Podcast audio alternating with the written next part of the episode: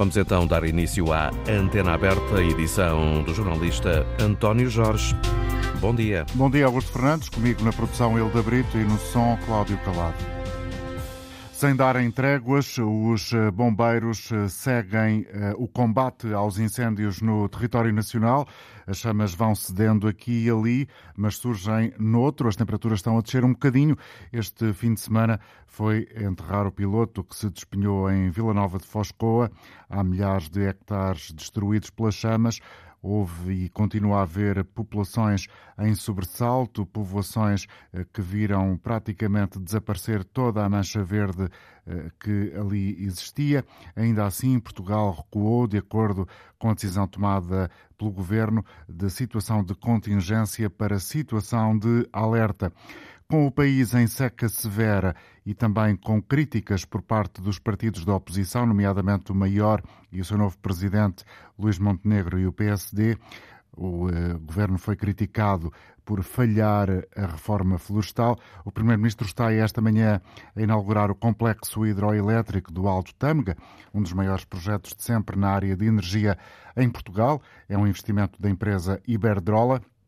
Tudo indica que eh, o Primeiro-Ministro deve faz, fazer a partir eh, de Trás-os-Montes eh, um discurso em que deverá enfatizar o progresso do país rumo à descarbonização e à transição energética, mas sabemos também que há no dia de hoje algumas notícias que colocam algumas reticências sobre esse processo que a Comissão Europeia quer ver desenvolver, mas ao mesmo tempo também tem de atrasar, porque em cima da mesa colocou a possibilidade de relaxar, pelo menos de forma temporária, o controlo das emissões de poluentes e dióxido de carbono por causa do anunciado fim do consumo de gás russo. Em Portugal, a continuidade da situação de seca extrema vai ter influência na produção de energia, vai obrigar os produtores de energia hidroelétrica a fazer uma gestão muito mais afinada, muito mais criteriosa da água nas barragens. Já ouvimos esta manhã aqui na rádio que as temperaturas elevadas que o país tem sentido provocaram na região do oeste do país quase 100 milhões de euros na produção de fruta, nomeadamente a pera e maçã. Foi uma estimativa que ouvimos na hora anterior aqui na rádio.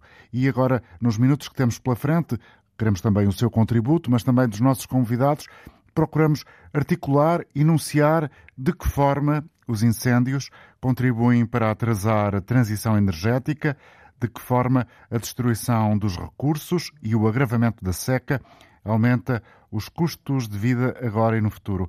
Queremos ouvir a sua opinião também, mas por agora, de Maria José Roxo, especialista da Universidade Nova de Lisboa em seca e desertificação, geógrafa. Bom dia, professor. Obrigado por estar connosco esta manhã. Como é que a senhora hum, coloca no, na sua reflexão, no seu pensamento, este conjunto de dados que é, no fundo, a nossa realidade atual e já é assim uh, há algum tempo, não é uma questão de dias nem de meses, uh, e uh, como é que projeta no futuro? Uh, muito bom dia. Uh, primeiro, as palavras apenas de agradecimento a todas as pessoas que combateram e estão a combater os incêndios uh, e também lamentar a perda do, do piloto. Mas vamos a factos. A realidade é que nós, neste momento em Portugal, estamos numa situação complexa, muitíssimo complexa. Porquê? Porque uh, juntamos uh, três fatores complexos também do ponto de vista de fenómenos, que é a questão das secas, e nós sabemos que este é um fenómeno que tem vindo uh, a agravar e temos tido mais secas nos últimos tempos. Facto que os estudos apontavam e que nós temos estado a alertar há muitíssimo tempo sobre a questão da mudança climática, o que é que podíamos ter aí. Depois, as ondas de calor que vieram a agravar uma situação já de seca pelo aumento das temperaturas e evaporação dos planos de água e também eh, diminuir a quantidade de água que tínhamos ainda no, no solo, o que eh, é complexo quando pensamos ou, ou quando equacionamos a questão dos incêndios e depois o facto também de uh, termos uh, as barragens e os planos de água num limite uh, muito baixo, portanto, num nível muito baixo, e que nós precisamos de água também para combater os incêndios.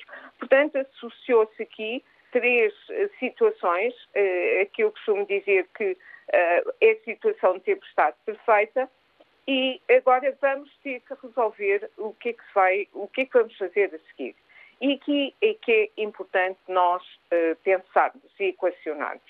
É verdade que vamos ter que ter, uh, vamos ter que saber armazenar água e esse armazenar água não é só o armazenar nas, nas albufeiras e, e nas barragens, mas cada um de nós vai ter que ter também um comportamento pensando que é um recurso escasso e uh, tentar, no fundo, minimizar os gastos, que é isso que se pretende, mas também na agricultura, também na distribuição de água nas, para as populações. Portanto, há aqui muito trabalho a fazer. Esta semana, Mas, eh, ontem, para ser mais preciso, entrevistado aqui na Antena 1 e eh, numa parceria com o Jornal de Negócios, o Ministro da Economia e do Mar, António Costa Silva, referindo-se aos incêndios, dizia que em Portugal estamos muito mais eh, concentrados nas consequências que ir propriamente à raiz do problema.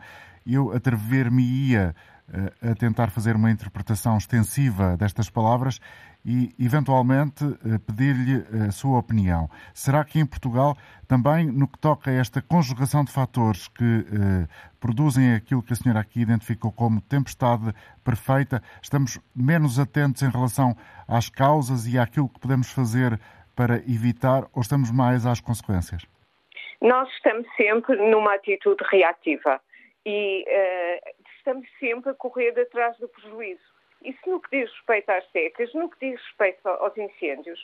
E os incêndios, até, um, de certa forma, nos tocam muito mais, porque eh, nós tivemos um mega incêndio em 2017, com as consequências que soubemos e que vimos todos, e nada foi concreto na execução daquilo que devia ser a prevenção e a utilização de um princípio importantíssimo, a precaução. E assim, cuida-se da floresta durante o inverno. Não se vai cuidar da floresta no momento em que achamos que vamos ter perigo de incêndio. Isto é uma atitude uh, de reação, mas não podemos. Nós estamos a gastar muito mais no combate, e isto é importante que se diga, muito mais no combate do que aquilo que podemos gastar em termos de precaução e em termos de prevenção do, dos incêndios. O que é que eu penso em relação a esta matéria? Permita-me que diga de uma forma muito rápida e muito concreta.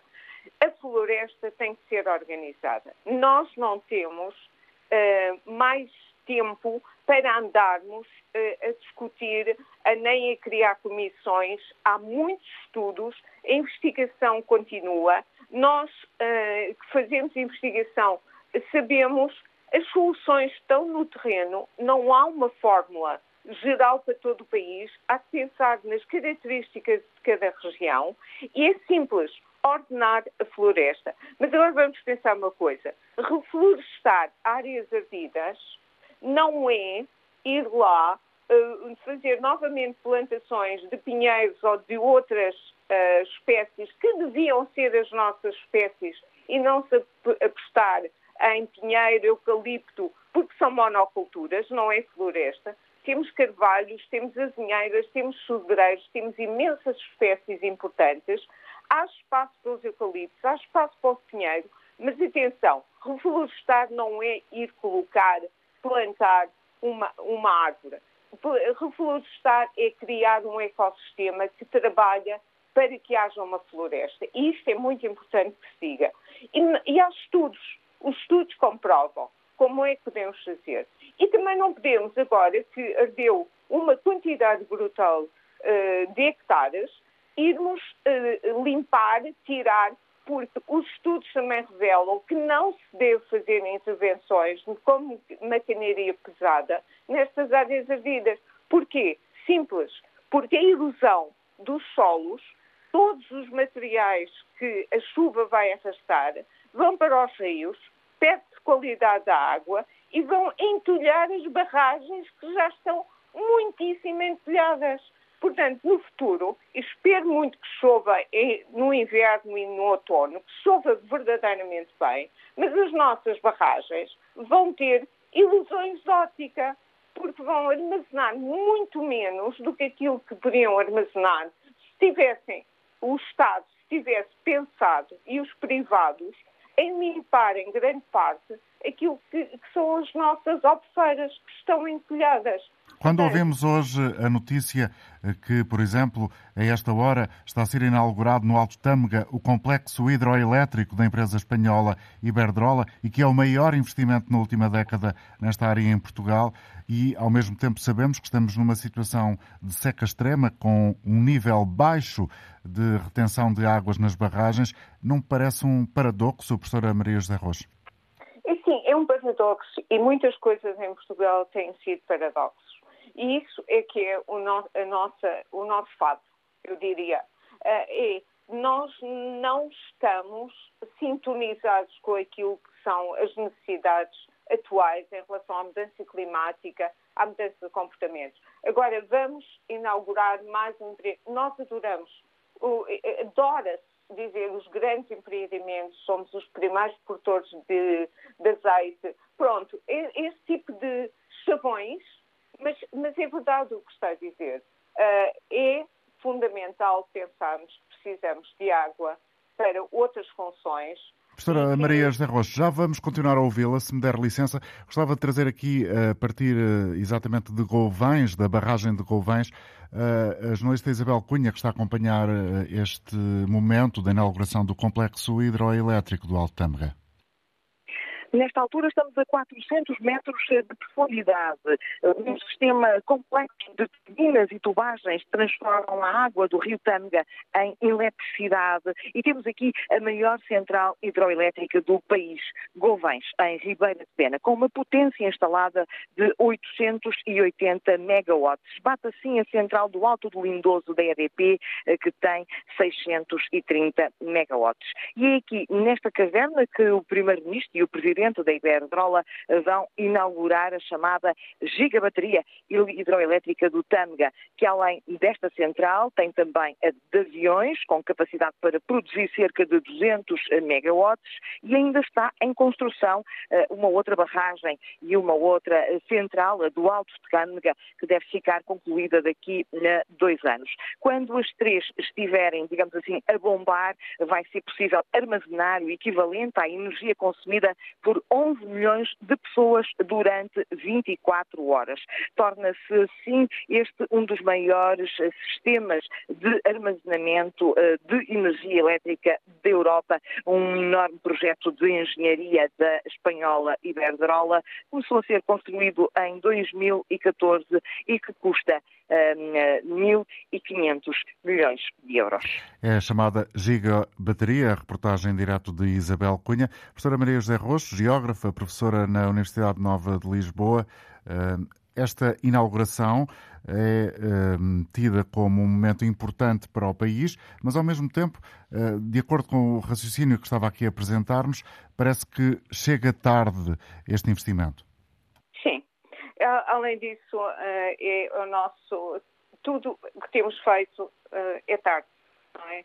Aconteceu com a Alqueva, aconteceu com outro, outra série de empreendimentos que temos posto em e que acabamos por realizar, mas chegam tarde. Perderam, perderam um momento. Uh, e na realidade, em relação à energia hidroelétrica, é óbvio que precisamos de energias alternativas, mas há que apostar na energia solar, na energia das ondas, há que apostar em outras uh, fontes energéticas uh, e não forçosamente concentrarmos uh, a nossa atuação em determinados, como é o caso da, da energia hidroelétrica.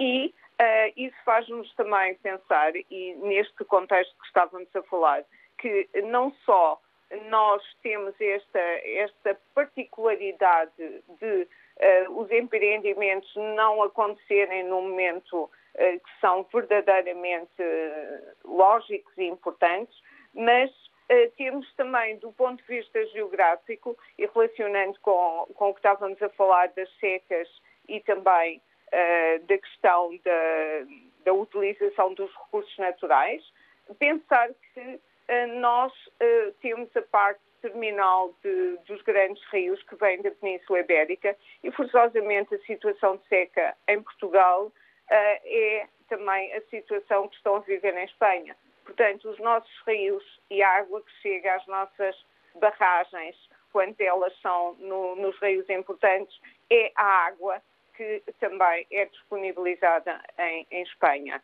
E isso é outro dos fatores que temos de estar em conta. Não, não estamos só, estamos numa Península Ibérica que tem estas características. Por isso, ainda é muito mais relevante aquilo que estávamos a falar, que é a precaução e a prevenção.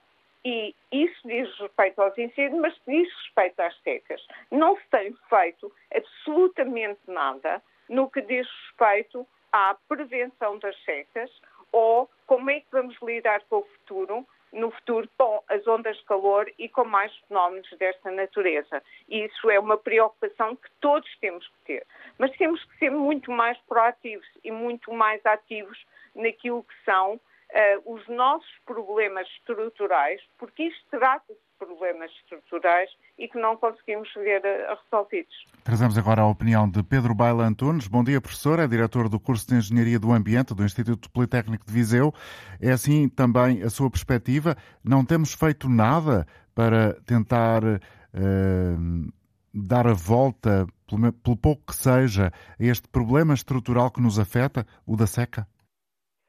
Bom, bom dia a todos. Ehm, de facto, eh, foram, foi feito algo, obviamente, mas muito mais deveria ter sido feito. E como estava a dizer eh, a pessoa que falou antes de mim, sobretudo um, ao nível da prevenção e da, e da precaução.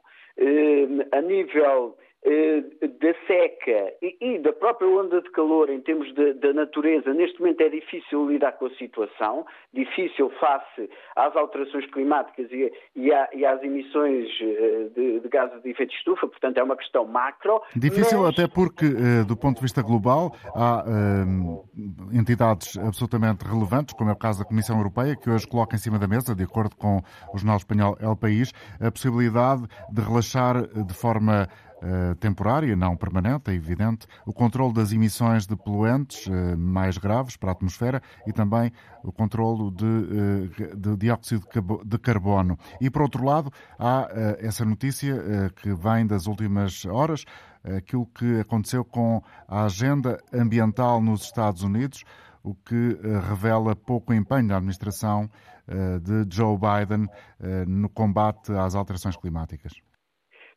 Eh, a Alemanha, eh, e falemos da Alemanha porque é, no fundo, a mais afetada pela, por, este, por este contexto de guerra, já eh, deu autorização, Berlim já deu autorização para reativar as centrais de carvão.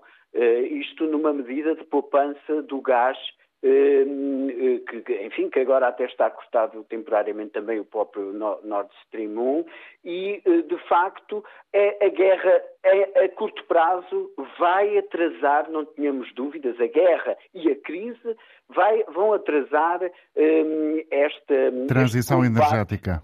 Exatamente. Agora, a longo prazo, a médio e longo prazo, obviamente que isto foi um aviso para a necessidade, para, passa a expressão, para ontem, para mudarmos para as energias alternativas. Mas, no curto prazo, as consequências, hum, enfim, vão ser de atraso para este combate às alterações climáticas e depois a reboque, porque eh, também há eh, uma crise global que também se estende eh, para lá ehm, da guerra, nomeadamente na sequência da pandemia, está a haver uma contenção, enfim, quando havia já alguma luz ao fundo do túnel, precisamente nos Estados Unidos, Biden, quando tomou posse, tomou um, a medida de, reduzir em 50% as emissões até 2030, etc. Mas agora, enfim, estamos a voltar atrás. Esperemos que isto seja circunstancial, porque estruturalmente, de facto, temos que mudar o paradigma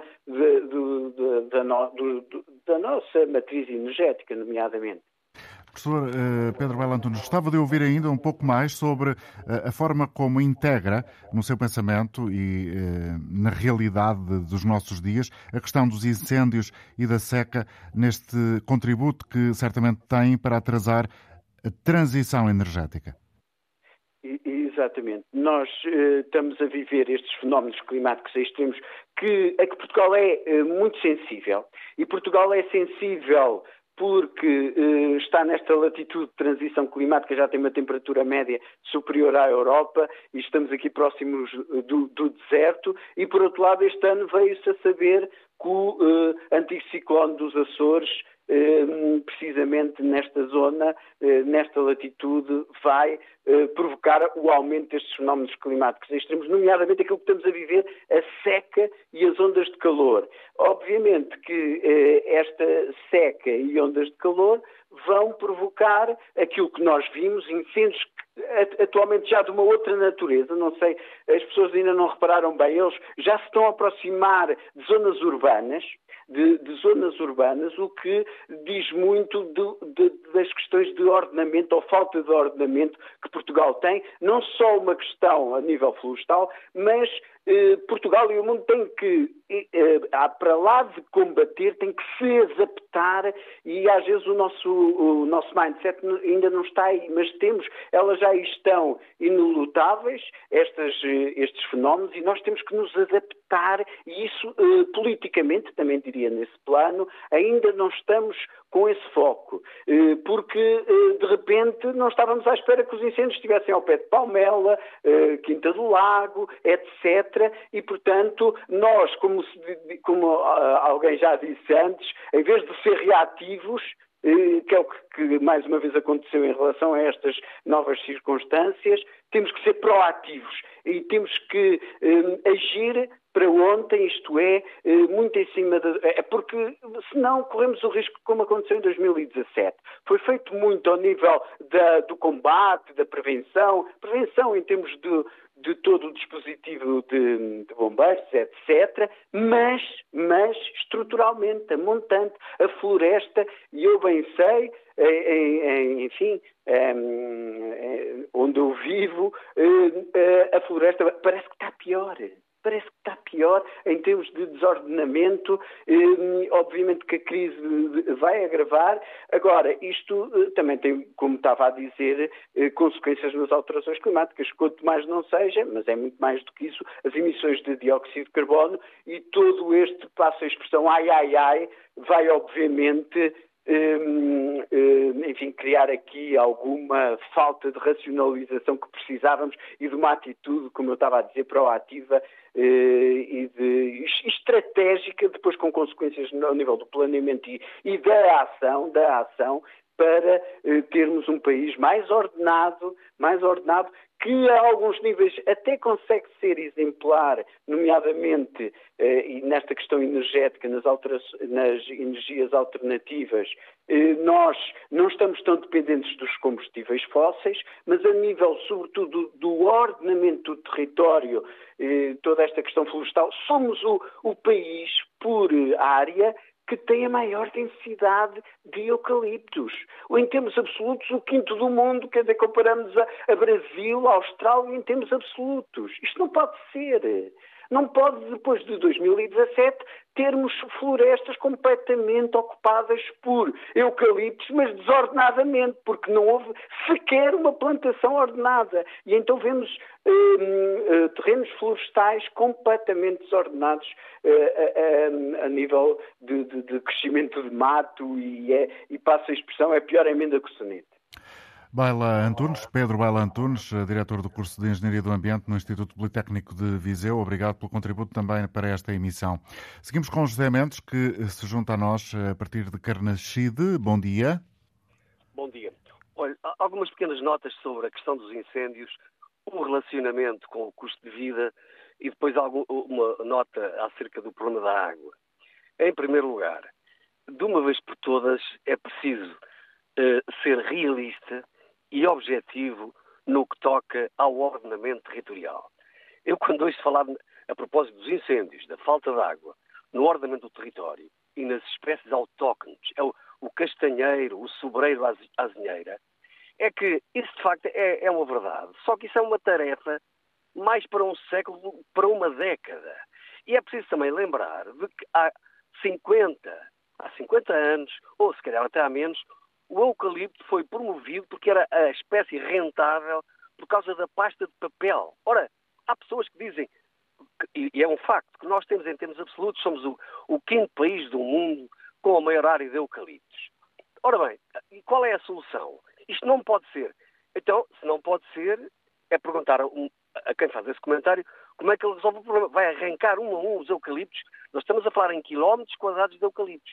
Portanto, primeira coisa, nós, por outro lado, no que toca aos incêndios, temos que também interiorizar um outro aspecto. Dado, dada a nossa capacidade económica, nós nunca teremos meios em, em quantidade suficiente para fazer um combate a incêndios numa onda de calor. Não temos, porque se nós tivéssemos meios aéreos a multiplicar por 10, provavelmente teríamos capacidade para atacar incêndios, quer perto das localidades, quer interiores. Porque a, a, verdade é esta, é que quem conhece o interior do país, e não apenas o Pinhal, a mancha do Pinhal de Leiria, que é ali aquela zona central, onde ocorre o maior número de incêndios, é preciso perceber que uh, um incêndio numa zona onde não há acesso, onde os bombeiros não podem entrar, à noite onde os meios aéreos não podem combater, não tem solução, ponto. E, portanto, não me falem em ordenamento do território. O ordenamento do território é uma tarefa de décadas, mas repito, ou se calhar até mais um século que outra coisa. Portanto, temos que viver com o quê? Com o que temos, que é uma floresta desordenada, mas ela foi desordenada ao longo de muito tempo. Agora, se calhar nós devíamos chamar aqui o rei Dom Dinis e dizer o senhor fez aqui um, um erro tremendo que vamos pagar daqui a, a 700 anos. E isso não é, não é solução. Segundo ponto, portanto, a questão da, da, água. No que toca à questão da água, é que talvez se possa fazer muitas coisas diferentes e a curto prazo. Olha, uh, como sabemos, uh, o maior consumo de água é, exatamente no setor na agricultura. E, portanto, o que tem que ser feito é, e isso pode ser feito a curto prazo, que são espécies que nós podemos plantar ou não plantar, evitar, por exemplo, os abacates, porque consomem em termos da unidade de produção, mais água que outras, temos que adaptar as nossas espécies, de facto, ao consumo de água, porque já no que toca aos incêndios e, no que toca ao ordenamento territorial, nomeadamente na, na, área central do país, isso é uma tarefa para um século. Não vale a pena uh, estarmos aqui com fantasias. Portanto, no que toca à água, eu penso que essa barragem que foi inaugurada hoje, barragem, esse, esse centro hidroelétrico do Alto Tâmega, do Alto Tema parece-me positivo.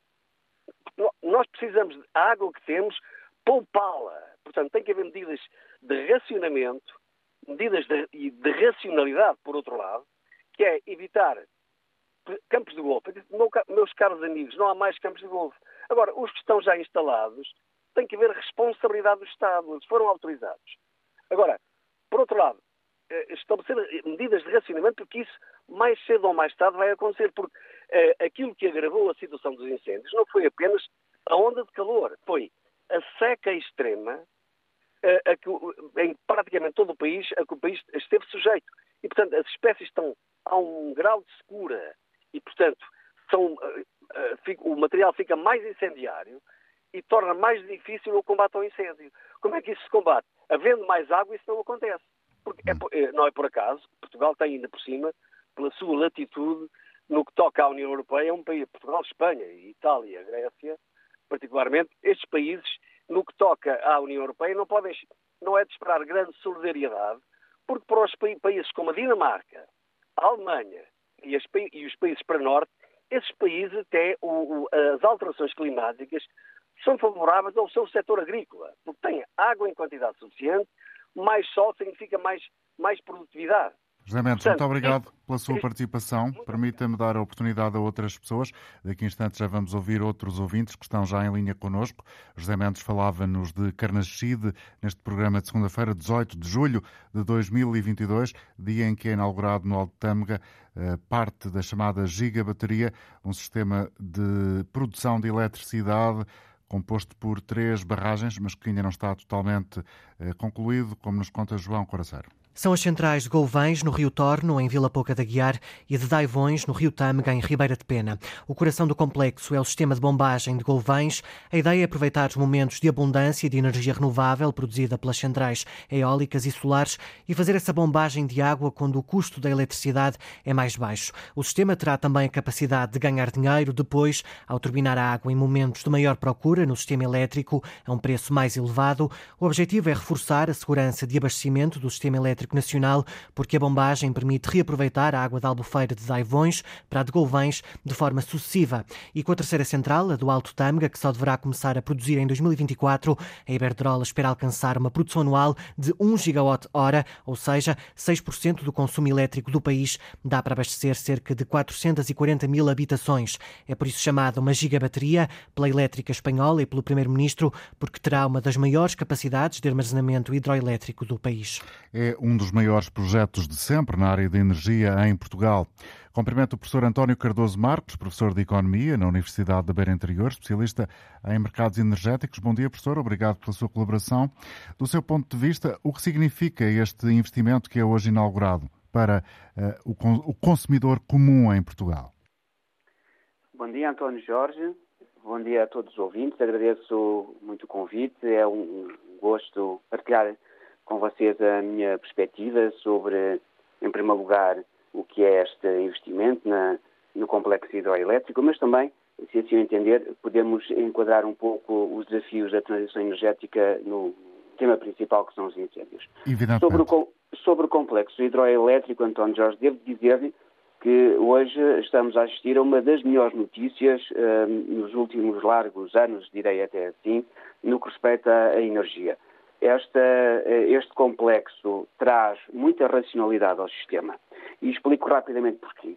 Em primeiro lugar, porque, de resto, já aqui em outras oportunidades tive a oportunidade de, de, de evidenciar, ele permite fazer uh, uma uh, gestão adequada do que são as cargas de consumo. Isto é, quando há excesso de geração renovável e essa geração de eletricidade não está a ser consumida, naquele preciso momento em que há disponibilidade. E então, este tipo de complexo permite usar essa eletricidade em excesso e armazenar água. Portanto, e, e daí se chamar a gigabateria. Portanto, a vantagem tremenda que este complexo tem é que nos permite aproveitar excessos que nós teríamos ou pagar ou desligar as centrais, permite-nos usar esse excesso para aumentar a nossa reserva de água. E essa reserva de água funciona precisamente como uma bateria, porque nos permite diferir no tempo geração. Isto é, ela é turbinada apenas quando, se, quando for necessário, portanto, quando houver escassez.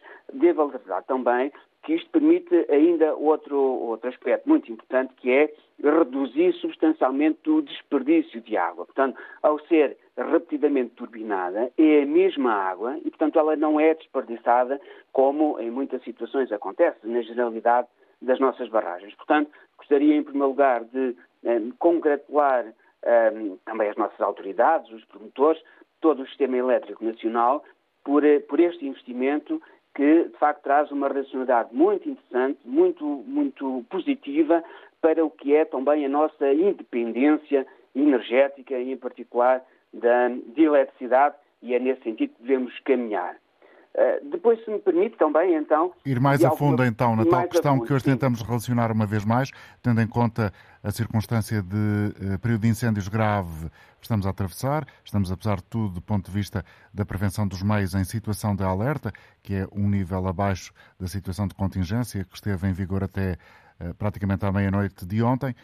Apesar dessa circunstância, estamos também, e este sim, já um motivo mais profundo mais estrutural e, se calhar, eventualmente eh, mais relevante, não sei, o senhor dirá a sua perspectiva, a atravessar um período de seca e com todos os indicadores a dizerem que assim será no futuro.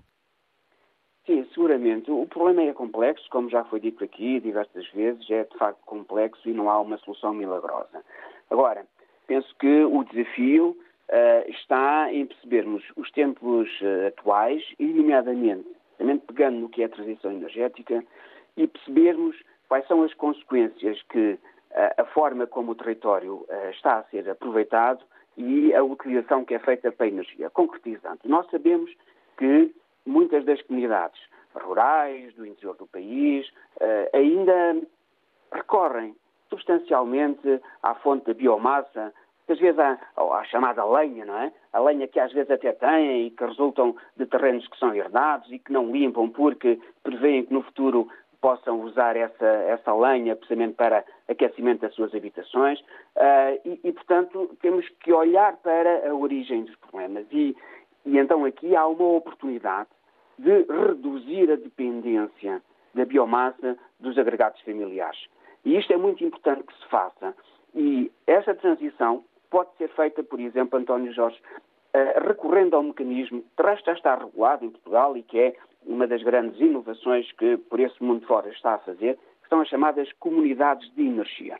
E ao nível das comunidades de energia, poderemos envolver aqui os municípios, as juntas de freguesia, até associações locais, de forma a que os próprios produtores uh, pequenos, os agrados familiares pequenos, possam contribuir para estas comunidades de energia e também delas beneficiem com um preço de eletricidade mais barato. Desta forma, Uh, aumenta o incentivo a substituírem os seus equipamentos baseados em lenha, portanto em, em, em uh, combustão de biomassa, sim. e uh, façam a transição para, cá está, energias mais limpas, mais seguras, menos poluidoras e, e este é o ponto, porque não desta forma começasse a olhar para esses terrenos, que muitas vezes são quase contíguos às habitações, de forma diferente. E aqui, António Jorge, podíamos, por exemplo, pensar, eh, estou aqui a recordar-me a, a 2017, quando se criou a obrigatoriedade de um perímetro de segurança das aldeias e das vilas, porque não esse perímetro de segurança não ser dedicado à instalação de pequenas centrais fotovoltaicas, precisamente pelos, pelos moradores, que dessa forma conseguiriam recuperar alguma parte do investimento. É importante também percebermos que a, a, falta de limpeza dos terrenos resulta de uma falha de mercado. Isto é, o custo da limpeza não é compensador. E, portanto, os agentes são racionais, muitos deles pensam até, não me importa que se arda, porque e algum dia pode vir a custo. ser algum dia pode vir a ser compensador esse uh, ato de limpeza dos terrenos? É por isso mesmo, então vamos preparar-nos para uma utilização diferente. E se nesses terrenos, se se colocarem uh, estas mini centrais uh, fotovoltaicas, funcionam quase como que um arco de proteção das aldeias, das vilas, ao mesmo tempo são uh, recompensadoras para os seus promotores porque entram nestas comunidades de energia, geridas localmente, com menos perdas de transmissão de eletricidade, com um preço mais acessível, em que todos fazem parte do que é quase o, aqui o benefício comum. Então, em vez de se limparem terrenos apenas porque se limpam, e depois repare, há, há muito esta lógica da externalidade, que é porque é que eu hei de estar a limpar um terreno se o meu vizinho do lado não limpa. E, portanto, eu estou a provocar uma externalidade positiva que não sou compensada por ela e sei que o vizinho do lado uh, compromete toda esta estratégia. Então, se conseguirmos desta forma trazer alguma rentabilidade para o que é a utilização dos terrenos, estamos a fazer esta transição, estamos a reduzir o consumo de biomassa, estamos a dar até mais saúde às pessoas. Na verdade, a biomassa, como é sabido, uh, e há imensos uh, acidentes precisamente resultantes dessa combustão, Uh, e, portanto, estamos também a atuar numa perspectiva, António Jorge, que é absolutamente essencial, que é a pobreza energética, devo dizer, aliás, que é aquela que, uma das que mais me preocupa, como consequência do que é esta vaga de incêndios. Recorde só o que é a pobreza energética enquanto conceito para os nossos ouvintes aprenderem. A pobreza energética, de uma forma lata, não há uma definição uh, estrita, mas de uma forma lata é a dificuldade que uh, as pessoas, o cidadão comum, tem de aceder uh, aos bens energéticos, nomeadamente a eletricidade, que lhes permita ter conforto nas suas habitações. Portanto, esta é a definição mais usual eh, de, de, de, de, pobreza energética. Portanto, naturalmente que nós também sabemos que é uma das áreas em que, infelizmente, eh, as pessoas tendem a cortar, isto é, eh, se calhar tendem a suportar um pouco melhor o calor, ou, ou fazem um esforço, ou o frio, vestem mais alguma, alguma indumentária, mais alguma roupa, para poderem comer. Mas, infelizmente, há muita gente, muitos agregados que têm que fazer esta opção entre terem conforto nas suas habitações ou satisfazerem outras necessidades básicas. Portanto, com tudo isto, penso que devemos também olhar, juntamente, seguramente, com as estratégias que já aqui foram apontadas, eh, concordo que eh, a gestão florestal não é simples, mas não podemos olhar para o que são os diferentes incêndios como sendo uma única realidade. Um incêndio de mato é um incêndio completamente diferente do que é um incêndio em floresta. Não podemos pensar que o ordenamento da floresta resolve todos os problemas, porque não é verdade.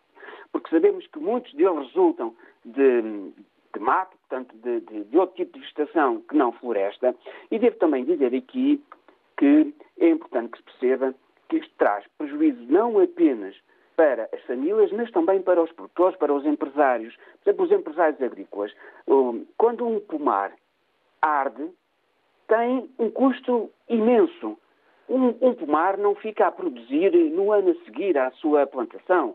Há um custo muito relevante, há um, um, um delay, um, período que é necessário até atingir a maturidade das suas uh, das árvores, portanto, deste, destas uh, da fruticultura. Portanto, é importante também olharmos como proteger estes empresários. E aqui eu arrisco-me até a dizer uma prática ancestral que se fazia há muitos anos atrás, que são as, as queimadas controladas, os, os incêndios controlados, nomeadamente em mato, que sirvam de tampão, de proteção, nomeadamente a esta, às vilas e aldeias e também a, a estas culturas, a estas uh, atividades empresariais, é algo que devia ser encarado de uma forma séria, sem demagogia, uh, e, e, portanto, em, sei lá, março, abril, haver a criação de faixas de contenção de forma controlada. Uma rotina permanente que uh, certamente daria frutos uh, mais adiante quando o calor vier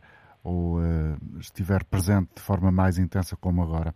António Cardoso Matos, muito obrigado pela sua colaboração, por nos ter ajudado também a refletir sobre este assunto. Professor de Economia na Universidade da Beira Interior, especialista em mercados energéticos. António Farinha, connosco em Sintra, bom dia. Bom dia. Bom dia. Bom dia, estou a ouvi-lo, sim. Oh, ok, muito obrigado. Uh, por já eh, quero agradecer portanto, a oportunidade que me dão de, de participar.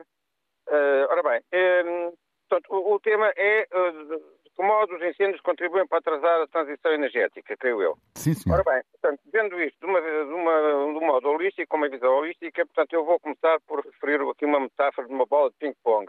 Nós que ter uma bola de ping-pong, portanto, a, a a mexer no alto de uma coluna de ar ou no alto de uma coluna de água, devidamente calibradas, obviamente. Ora bem, a, a, a bola de ping-pong poderá ser aquilo que nós quisermos, portanto, poderá ter a escala que nós quisermos, seja local, regional ou, ou nacional, entendendo que será tão mais eficaz quanto maior for o âmbito da aplicação do seu universo. Portanto, diríamos que o local, se calhar, poderia ser menos eficaz, o, o regional e o, e o, nacional, portanto, muito maior. Ora, bom, e agora o que é que seriam a, a, a, tal coluna de ar ou a tal coluna de água devidamente calibradas? Portanto, isso são os diversos ecossistemas que eh, eh estão à volta do, da, da, da presença humana. Portanto, é o ecossistema urbano, é o rural, é o mundo vegetal, é o mundo animal, é o mundo natural. Portanto, tudo isso, tudo isso. Ora bem, eh, eh, o que é que se passa, ou uma das razões dos incêndios de hoje? Já ouvi uma vez alguém dizer que os, os incêndios sempre existiram. Ora, isso não é bem real, não é bem assim. Quando eu era miúdo, não existiam incêndios nos pinhais. E eu tinha contacto com os pinhais, tinha contacto com a província. Portanto, ia lá, ajudava a fazer trabalhos, estava lá e ajudava a fazer trabalhos Portanto, ia-se à mata em segurança. Porquê? Porque a mata era um bem económico. Portanto, havia extração da resina, havia, uh, portanto, o corte dos pinheiros de vez em quando, havia a limpeza das matas para criar uh, camas para os animais uh, e, para, e, para, criar, para ter produto, portanto, para acender o, os, os fornos, etc., para cozer o pão. Tudo isso acabou, tudo isso se alterou com a entrada CE. Ora bem, a entrada CE não é o elefante na sala. Ora, o que, é o que eu penso, na segunda minha visão, o que eu penso que não poderá deixar de ser considerado é uh, uh, equilibrar, uh, voltar a equilibrar ou, ou, melhor dizendo, portanto, procurar o equilíbrio, se calhar nunca houve o tal equilíbrio nessa altura em que não havia os tais incêndios nas matas, também o, a vida rural era muito pobre, era, uma, era subsistência, mas em alguns casos era uma subsistência rica, porque as pessoas depois também tinham os, os, os rebanhos, etc. Ora bem, o que é que no mundo atual, em que a economia é cada vez mais importante, cada vez mais pesada, em que a indústria é cada vez mais necessária, e tudo isso está certo, não vamos pensar em comunidades uh, uh, uh, aquelas, a Amisha, aquela comunidade americana, sim, sim, não vamos sim. pensar em nada disso. Vamos pensar é, em, poderíamos pensar, penso eu, portanto, em utilizar ferramentas tecnológicas para, para a desmatação para a recuperação da mata enquanto mata, eh, para ter eh, produto económico válido, para reavivar a, a, a, comunidade rural com uma outra perspectiva, eh, com uma maior importância económica, e, e isso talvez pudesse de facto contribuir para que a, a mata e a floresta fossem novamente reanimadas olhadas numa outra perspectiva, não com o plantio maciço do eucalipto e do pinheiro, mas com a descoberta de novos produtos, novas aplicações daquilo que a mata nos pode dar, e talvez isso, de facto, pudesse contribuir para que a mata hoje não seja apenas um negócio para a aviação, em que depois acontecem tragédias, como aconteceu recentemente, em que aquele piloto morreu, tal como outros. António, muito obrigado pelo seu contributo para este programa. Vamos ouvir ainda a partir de Serpa Manuel Valadas. Bom dia. Bom dia, meu caro. Um, bom dia ao editor também da Antena 1. Um, estamos a falar de energia e de incêndios e da floresta, mas há um elemento fundamental aqui que é a água. É? Fundamental. E eu creio que há umas semanas atrás tive o privilégio de falar, de participar na antena aberta e o António Jorge fez referência à entrevista do Sr. Ministro do Ambiente que tinha dado ao Expresso, no qual fazia referência à campanha de sensibilização para a população ter mais cuidado na utilização da água, fazendo referência à absoluta necessidade, é preciso poupar água. Estamos praticamente em agosto e a situação agrava-se dia após dia com esta seca extrema e continua a não existir qualquer tipo de campanha nas televisões, nos jornais, sobre a necessidade de pouparmos água, não é?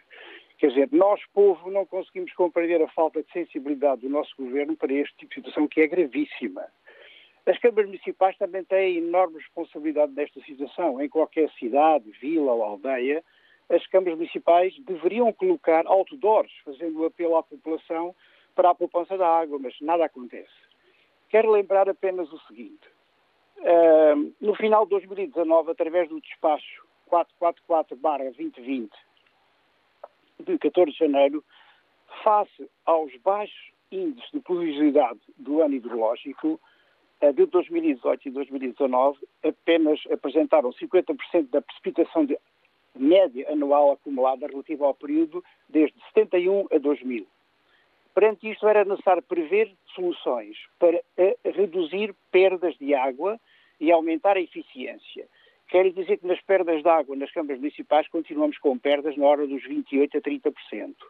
Nomeadamente no setor agrícola, reforçar a gestão dos recursos hídricos e elencar medidas de mitigação à adaptação às alterações climáticas. O despacho leva mais de dois anos de atraso. O Governo prometeu a 21 de junho, na última reunião da Comissão Permanente de Prevenção monitorização e acompanhamento dos efeitos da seca, que o plano seria aprovado até final deste mês. Ou seja, em junho, não é? Mas estamos quase em agosto e, e nem o facto de estarmos a ver em 2022, em 2022 a pior seca desde que há registros, com cerca de 30% do território continental em seca extrema, 68% em seca severa, o plano de eficiência hídrica do Alentejo continua na gaveta o Sr. Ministro do Ambiente nem sequer responde aos jornalistas sobre as razões deste atraso. Aqui no Alentejo continuamos uh, a avançar com o olival tradicional, a arrancar o olival tradicional e a plantarmos culturas intensivas. Eu penso que no nosso país as, as decisões mais rápidas que o Ministério da Agricultura tem para oferecer aos agricultores é de facto arrancar os olivais tradicionais e colocar culturas super intensivas. Manuel, chegamos ao fim. Chegamos ao fim do eu programa. Eu peço desculpa, eu, eu peço desculpa, mas uh, temos mesmo que concluir. Obrigado pela sua colaboração e a todos aqueles que estiveram connosco hoje com a intervenção de Manuel Valadas a partir de Serpa. Concluímos o programa. Até amanhã.